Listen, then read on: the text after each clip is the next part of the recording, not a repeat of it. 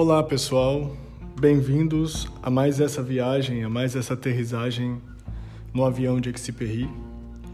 E hoje nós nos debruçaremos sobre o capítulo 12, o capítulo 12, que é um capítulo que vai falar sobre a perca de robustez interior ou sobre a, ou sobre a perca de densidade interior.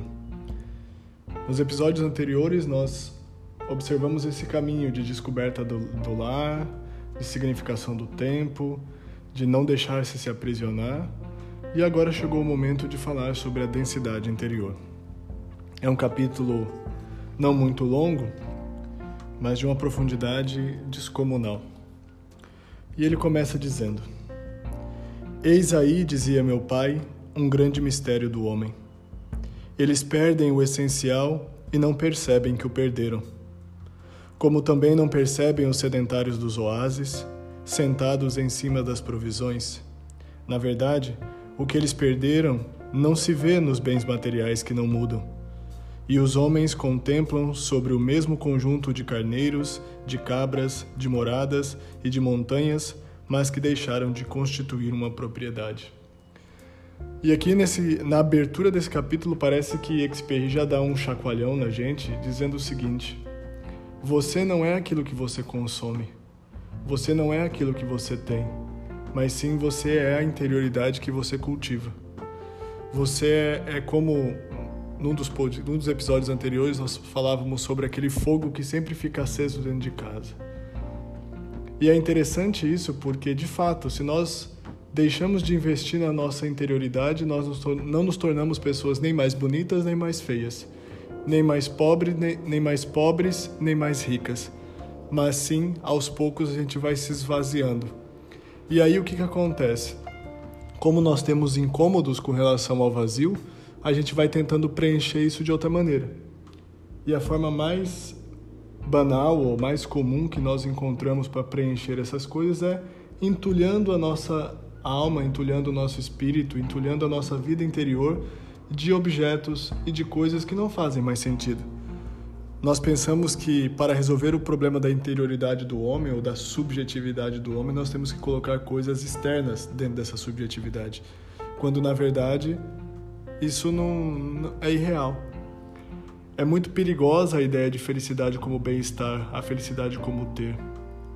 Inclusive Victor Franklin, que é um, um autor interessante, ele justamente tem um livro com esse título, né? O Ser e o Ter que é justamente isso, né? Quanto mais a gente tem, mais menos. Por que, que quanto mais a gente tem, menos feliz a gente tende a ser? Não é pelo fato de possuir coisas e ter que manter essas coisas, mas pelo fato de não entender que o objeto da realização não está nas coisas, mas no sentido das coisas. O objeto das propriedades, o objeto das relações, o objeto das posses ele não está no fato mesmo do objeto, mas sim naquilo que aquele canal oportuniza para de fato chegar ao sentido das coisas. É como quando se eu fosse visitar um amigo, eu fosse de carro e eu, ao chegar na casa do meu amigo eu não quisesse descer do carro ou quisesse colocar o carro dentro da, da sala do meu amigo simplesmente porque ele é meu. Não faz sentido. O carro é apenas o veículo. É o cam... Tanto é que tem esse nome, né? Veículo ele é apenas a passagem. Ele é apenas o meio pelo qual eu vou chegar à interioridade, não o fim. E aí ele continua: Se eles perdem o sentido do império, não percebem que se endurecem e, se, e perderam sua substância e deixaram de dar valor às coisas. As coisas conservam a sua aparência, mas de que vale um diamante ou uma pérola se ninguém os quer? São apenas vidro polido do que vale, do que vale coisas bonitas. A gente falava no, no último episódio sobre civilização, coisas sofisticadas, se não há sentido, não há um apreço pela, por aquilo. Um violoncelo, um violino dentro de um, uma terra de barbárie vai ser feito como madeira para lenha, vai ser feito como madeira para churrasco do que vale o sentido da arte, o sentido da estética, o sentido da música, o sentido da densidade interior, do que valem os textos das tradições, como por exemplo os textos de sabedorias antigos, as poesias, a filosofia, a filosofia não acadêmica, mas a filosofia do dia a dia, a filosofia que a gente escuta na boca de pessoas simples que trazem palavras tão profundas como um tratado de Kant ou como um tratado de Platão. Não notam seu empobrecimento porque os objetos continuam a ter o mesmo uso. Mas qual é o uso de um diamante? E de que vale um enfeite se não a festa? E de que vale a criança se não é do império? Se não sonhas em fazer dela um conquistador, um senhor ou um arquiteto? Se a reduziste a um simples corpo material? Do que vale a vida humana se ela é simplesmente um amontoado de horas passando e nós correndo, e nós correndo atrás delas de, uma, de maneira desesperada, sem muito saber o que, o que a gente vai viver, o que a gente vai conquistar? Do que vale a vida humana se ela é sempre, como aquele texto dos cinco minutos, ela é sempre um correr atrás, é sempre um chegar atrasado, é sempre um. É sempre um perder, um afã de nunca fazer sentido. Parece que o tempo todo a gente está correndo ou está enxugando o gelo. Mas o que de fato a gente está construindo com tudo isso? Uma conta bancária robusta com vários dígitos? Uma, uma casa ostentosa? Uma série de, de quinquilharias que depois eu não vou levar para lugar nenhum? E aí ele continua dizendo o seguinte, uma frase que eu acho muito bonita, que quando a gente perde a densidade interior, quando a gente perde o sentido das coisas, o mundo já não é mais um milagre. A gente para de se encantar. A gente começa a ficar amargo. A gente começa, a gente começa a, a dizer aquilo que o Han, que é um filósofo sul-coreano radicado na Alemanha, vai chamar de sociedade do cansaço. A gente começa a viver esse cansaço, ou aquilo que Camus vai dizer sobre a, forma de tédio, né? A gente começa a viver o tédio da existência. Pascal tem uma frase que eu Pascal tem uma frase que eu gosto muito, ele diz o seguinte: Muitos problemas da humanidade seriam resolvidos se o ser humano suportasse viver sozinho por um bom tempo dentro de um quarto. Isso é, muitos problemas da humanidade talvez seriam resolvidos se nós suportássemos ou se nós começássemos a estabelecer esse diálogo interior. Mas isso é um grande caminho, né?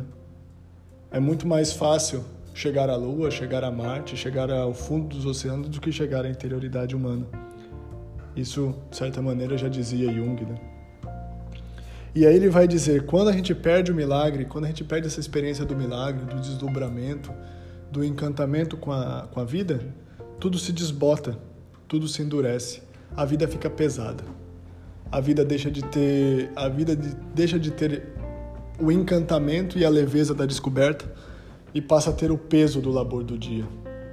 Existe uma um texto clássico de Exildo chamado Trabalho e os Dias, que ali ele vai contar sobre como foi feita a criação do mundo e tudo isso.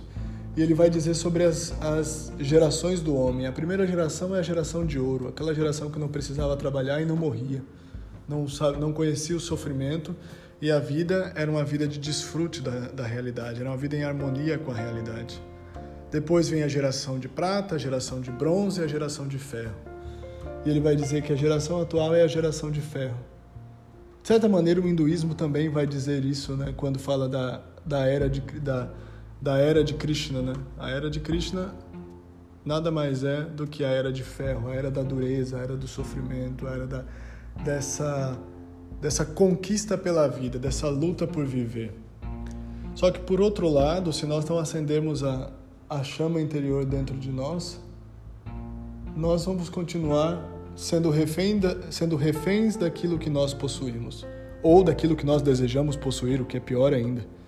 Porque muito mais do que ter coisas, o pior é pensar que ao ter nós seremos felizes. Ah, quando eu tiver determinado carro eu vou ser feliz, quando eu estiver morando em determinado bairro eu serei feliz, quando eu estiver determinando, quando eu estiver é, possuindo determinada coisa ou vivendo determinada situação ou relação, eu serei feliz. Enganam-se essas pessoas. E com isso nós cada vez mais vamos nos tornando sedentários de alma.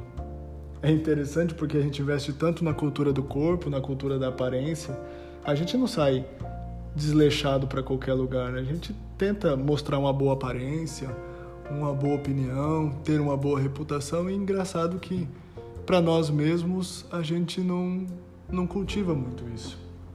Marco Aurélio, que é um filósofo romano, que foi imperador inclusive de Roma, ele tem uma expressão que diz o seguinte: faça um, um seguinte exercício. Algumas vezes por dia, pare, analise aquilo que você está pensando e se pergunte: se aquilo que eu estou pensando fosse público, eu ficaria feliz com aquilo que eu estou pensando?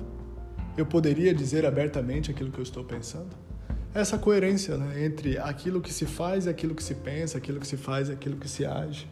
E quantas vezes entre aquilo que se pensa e aquilo que se faz existe um abismo muito grande. Eu fico imaginando, por exemplo, se tudo aquilo que a gente constrói na nossa mente fosse transparente aos olhos dos outros, nós estaríamos perdidos. E eu falo a começar por mim. Então, qual que é esse caminho interior que nós estamos fazendo para que de fato nós consigamos robustecer e reverdecer a nossa alma? Como qual é o caminho interior que nós estamos fazendo para que nós não nos embruteçamos, mas que de fato nós consigamos olhar a realidade e ver esse encantamento e essa contemplação de uma vida que está crescendo, de uma vida que tem mil razões para viver, de uma vida que, muito mais do que coisas, tem sentido, tem densidade, tem propriedade. Talvez um exercício que nós, bem prático, que nós consigamos fazer ou possamos fazer, é uma sugestão de Confúcio, que é um filósofo chinês, que ele vai dizer o seguinte: todos os dias antes de dormir, faça uma breve pausa e se faça sinceramente três perguntas. A primeira é: tudo aquilo que eu podia fazer de bom hoje eu fiz? Ou seja, tudo aquilo que eu podia me dedicar na minha melhor versão eu fiz? Eu busquei fazê-lo, ainda que não tenha conseguido, ainda que alguma coisa tenha dado errado? Segunda coisa, eu fui leal aos meus amigos? Eu fui leal às pessoas que eu amo? E a terceira coisa é, tudo aquilo que eu disse, eu de fato tinha ciência, eu de fato conhecia sobre aquilo que eu estava dizendo, ou era mais uma opinião, mais um achismo, ou mais um, ah, se os outros estão falando, eu também vou falar. Talvez um caminho para a densidade interior seja isso. Seja esse, possa ser esse, né? Esse exercício de reflexão, esse exercício de permitir se perguntar sobre a própria vida. Quando Michel de Montaigne, que é um autor, outro autor que eu gosto muito e queira Deus, eu possa fazer também um comentário sobre os ensaios de Montaigne, como estou fazendo agora de Exupéry. Montaigne, ele chama, ele cria esse estilo literário chamado ensaios, no seguinte sentido, o que, que são ensaios? Não são ensaios intelectuais, mas são ensaios dele mesmo, são testes, são experimentações dele mesmo que ele vai fazendo em forma de texto que nós também sejamos capazes de fazer cotidianamente essas experimentações, esses ensaios de nós mesmos para que de fato a gente consiga, no final da vida, ou no final, e o final da vida não significa a idade avançada, o final da vida significa o hoje. Por quê? Porque amanhã é incerto. Então pensem também nisso. O final da vida que nós temos é sempre o hoje. Por quê? Porque o amanhã é uma esperança e o passado é uma paisagem e que nós de fato consigamos não nos embrutecer, mas cultivar esse olhar crianceiro que olha para a vida e se deslumbra, esse olhar que brilha, esse olhar que é um farol. Vem dialogar.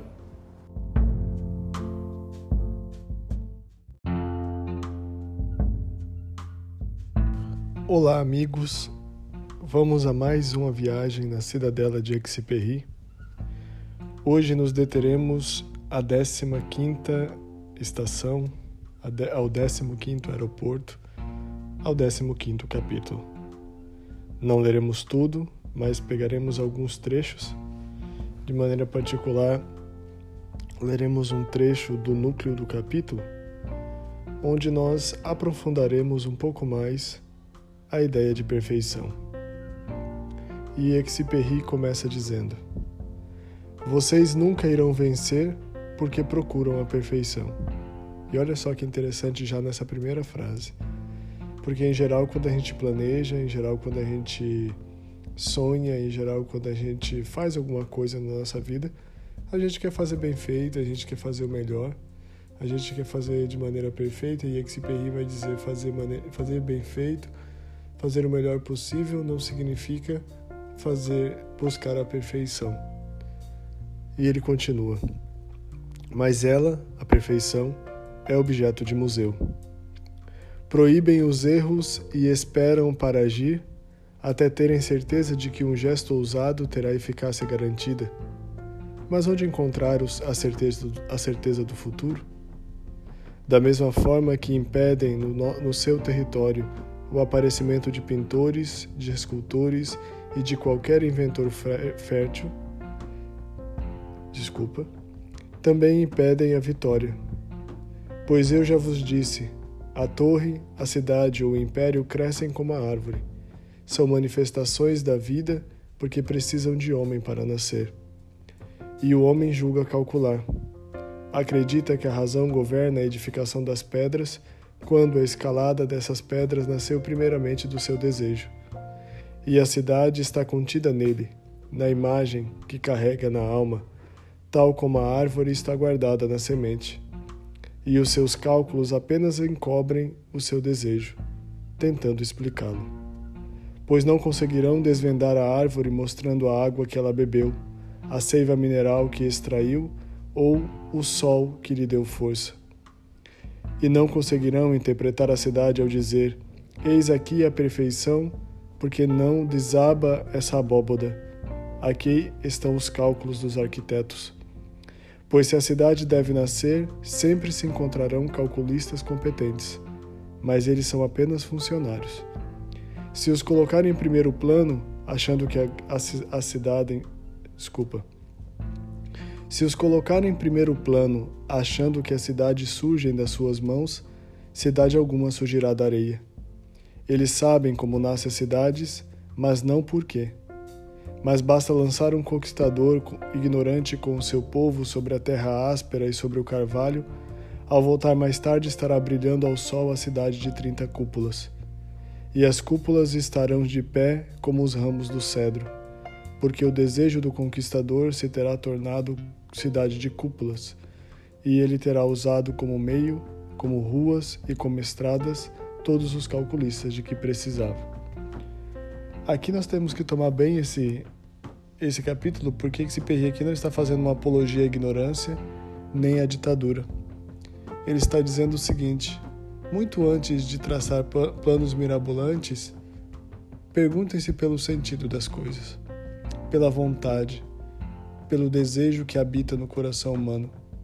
Quando nós falávamos da casa e da transformação da casa em lar, nós falávamos algo parecido com isso. Nós só construímos uma casa porque tem, nós temos dentro de nós o sentido do lar, o sentido da habitação, o sentido da morada. Nós só construímos edifícios, nós só construímos sonhos, nós só projetamos a nossa vida porque há um sentido. E é como se nós ficássemos presos ao caminho ao invés de buscar o sentido das coisas. Quando nós ficamos muito presos à lógica, é como se nós dissecássemos um corpo humano e disséssemos aí está a vida. Não, aí não está a vida. A vida é outra coisa. Isso é interessante que isso também aconteceu no fenômeno do aprendizado, no fenômeno do conhecimento. Os cientistas inicialmente, ao estudarem o cérebro, pensaram que ao entender o neurônio, eles iriam entender o que é o conhecimento. E eles descobriram que eles, o conhecimento só pode ser entendido a partir do momento que ele que é tomado todo o sistema, as assembleias neurais, de uma maneira só. Da mesma forma é a vida humana, da mesma forma são as manifestações.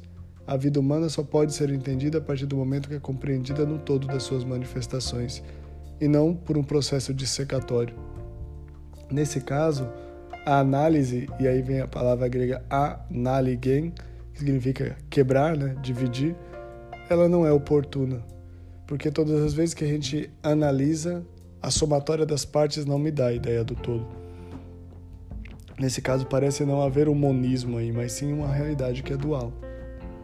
Por outro lado, qual seria a atitude diante dessa realidade da manifestação da vida? Não a atitude da mente analítica, a mente que divide, a mente que quer buscar o processo, a mente que quer buscar a, a divisão em partes, mas sim a mente contemplativa, que é aquela mente que de maneira profunda acha a beleza do todo, de maneira profunda acha a essência do todo. É interessante, por exemplo, quando a gente estudava artes marciais E é, o sensei sempre dizia isso, né? A fraqueza de um bom a fraqueza do adversário samurai é quando ele entra no momento da consciência analítica, ou seja, quando ele começa a pensar sobre o exercício da espada. Por quê? Porque aí ele, ele, ele falha. É ali que ele vai que o adversário vai encontrar a brecha para dar o golpe certeiro. E é interessante isso, porque naquele momento o sensei não estava dizendo não, é, não estava dizendo para não pensar e não treinar e não estudar a arte marcial, mas ele estava dizendo para entender o movimento mais profundo, que é o movimento da contemplação da vida. Hoje nós vivemos numa sociedade que é eminentemente analítica. Nós pensamos que ao abrir uma TV, nós vamos entender o todo da TV. E da mesma forma nós vamos entender o todo de uma vida humana. Uma coisa é um objeto. Ao, ao desmontar uma catedral, que nós vamos encontrar nada mais, nós vamos encontrar nada mais do que pedra, aço e alguma coisa que faz que amálgama isso. Mas isso não dá o sentido da catedral. O que dá o sentido da catedral é a devoção daqueles que estão ali, é o louvor. O que dá o sentido de uma obra de arquitetura não, é, não são os componentes da obra, mas sim o sentido para, para o qual ela aponta. Quando a gente via aquelas catedrais góticas, né? E a gente teve a oportunidade de conhecer algumas, a gente olhava e falava: Nossa, mas para que uma catedral tão alta? Porque o importante ali não era a altura da catedral para mostrar a eficiência dos engenheiros e do arquiteto, mas era a altura da catedral para, para apontar para a imponência de Deus, para, para apontar para o sentido da fé. Então, diante disso, a perfeição ela fica, ela fica secundarizada por quê? Porque a perfeição ela vai se tornar como um, um fruto de um processo de, de busca do sentido das coisas. É interessante isso. O sábio não é aquele que não tem defeitos, mas é aquele que soube se reconciliar e soube viver para além das suas angústias. O filósofo, pelo contrário, e nesse ponto a gente se irmana profundamente, não é aquele que soube superar as angústias, mas aquele que sim está em busca da sabedoria, em busca da verdade. É aquele que soube se reconciliar e soube transformar as suas angústias, as suas angústias numa oportunidade de crescimento. E nesse ponto, e tomando e partindo desse ponto, o filósofo não é uma profissão de alguém que fez uma academia filosófica, ou seja, um curso formal de filosofia mas sim alguém que de fato é bem intencionado com relação à própria vida. E, esse, e isso é um ponto bastante importante, porque ser bem intencionado com relação à própria vida significa se perguntar quais são as verdades que eu estou buscando para que de fato a minha vida faça sentido. Quais são as verdades que eu estou construindo para que de fato essa catedral não seja um amontoado de pedras, mas seja uma obra que aponte para Deus? E quando eu falo em Deus aqui, eu não estou apenas me referindo ao Deus do cristianismo, mas Deus enquanto núcleo do sentido e do significado da vida. Pensem nisso. E talvez a ideia de perfeição, ela não doa tanto. E talvez nós não busquemos em nossa vida projetos de perfeição, mas sim projetos de sentido, projetos de preenchimento, projetos de contemplação. Vem dialogar.